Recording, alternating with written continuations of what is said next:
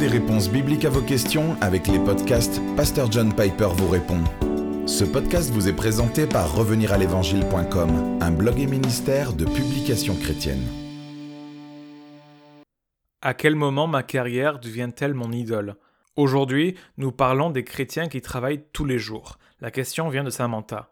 Bonjour, Pasteur John. Je suis honoré de travailler dans un domaine très exigeant à DC, aux côtés de plusieurs autres jeunes chrétiens qui travaillent aussi très dur. Je pense que l'on peut dire que nous travaillons trop. Il serait assez normal pour moi et d'autres jeunes associés de faire des semaines de travail de 7 jours. Le téléphone n'est jamais éteint, les textos ne s'arrêtent jamais, le travail ne s'arrête jamais, l'immersion est totale. Le travail, c'est la vie. Et même si nous le déplorons, nous nous battons pour savoir quoi faire dans les moments où nous ne travaillons pas. Le travail nous donne des repères pour agir dans la vie, pour savoir ce qu'il faut faire ensuite. Et donc, notre travail peut saper les relations et la participation significative à l'Église, en bref, tout ce qui n'est pas du travail. Même si nous ne sommes pas officiellement obligés de travailler tous les jours, les désirs d'avancement, de réussite future et de sécurité financière sont si forts que cesser de travailler donne l'impression de perdre son élan au profit d'autres personnes dans un domaine professionnel très compétitif. C'est mon monde en ce moment, et il n'est pas sain. À quel moment la diligence professionnelle devient-elle une idolâtrie corruptrice? Il me semble que Samantha maîtrise déjà si bien les signes révélateurs de l'idolâtrie dans la façon dont elle décrit sa situation. La meilleure chose que je puisse faire est peut-être de lui donner une nouvelle série de catégories pour réfléchir à cette question, sans contredire du tout ce qu'elle a déjà vu, mais en y réfléchissant d'une nouvelle manière. Voici quatre mots qui en grec oui, cela va être pertinent, ont une signification positive et une signification pécheresse. Et pourtant, ce sont les mêmes mots. Parfois, ils sont une vertu, parfois un péché. Et essayer de déterminer si le sens positif ou le sens pécheur est utilisé pour décrire quelque chose est un exercice très fructueux, précisément pour Samantha. Voici donc les quatre mots. Epiphumia peut signifier désir dans un sens positif ou convoitise dans un sens négatif. Peirasmos peut signifier test ou épreuve dans un sens positif ou tentation dans un sens négatif. Zdelos peut signifier zèle dans un sens positif ou jalousie dans un sens négatif. Ergon peut signifier œuvre dans un sens positif et œuvre avec S dans un sens négatif, en ce qui concerne la justification.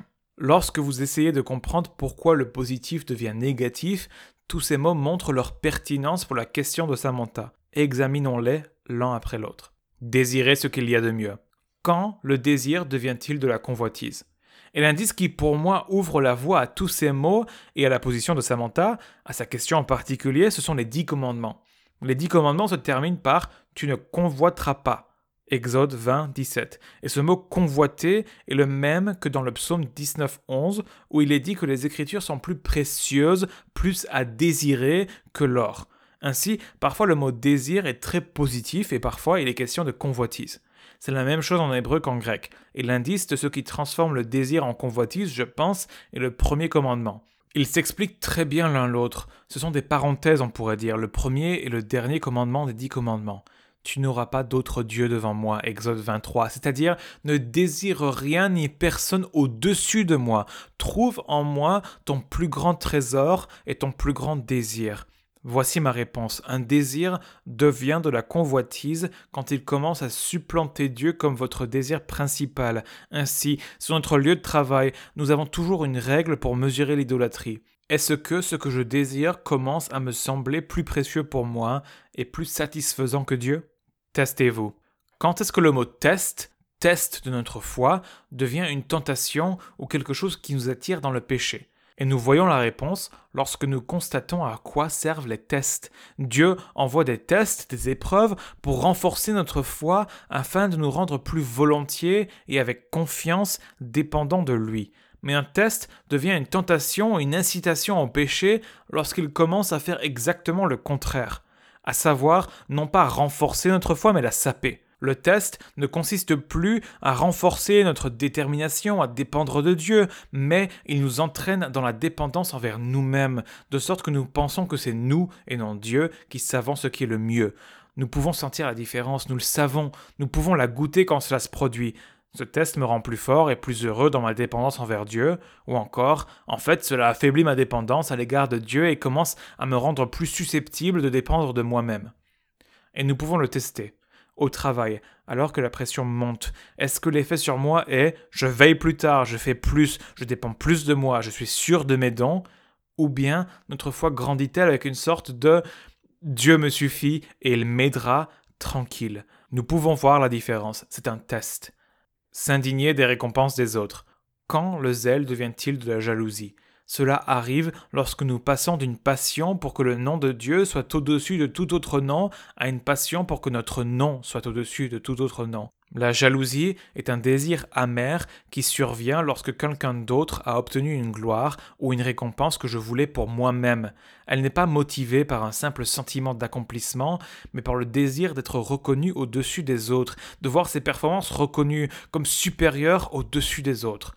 On peut donc dire que cela commence à se produire quand on ne se réjouit pas des succès et des récompenses des autres, mais qu'on ressent un ressentiment tenace. Et nous le savons alors. Bon, mon zèle est en train de se transformer en jalousie.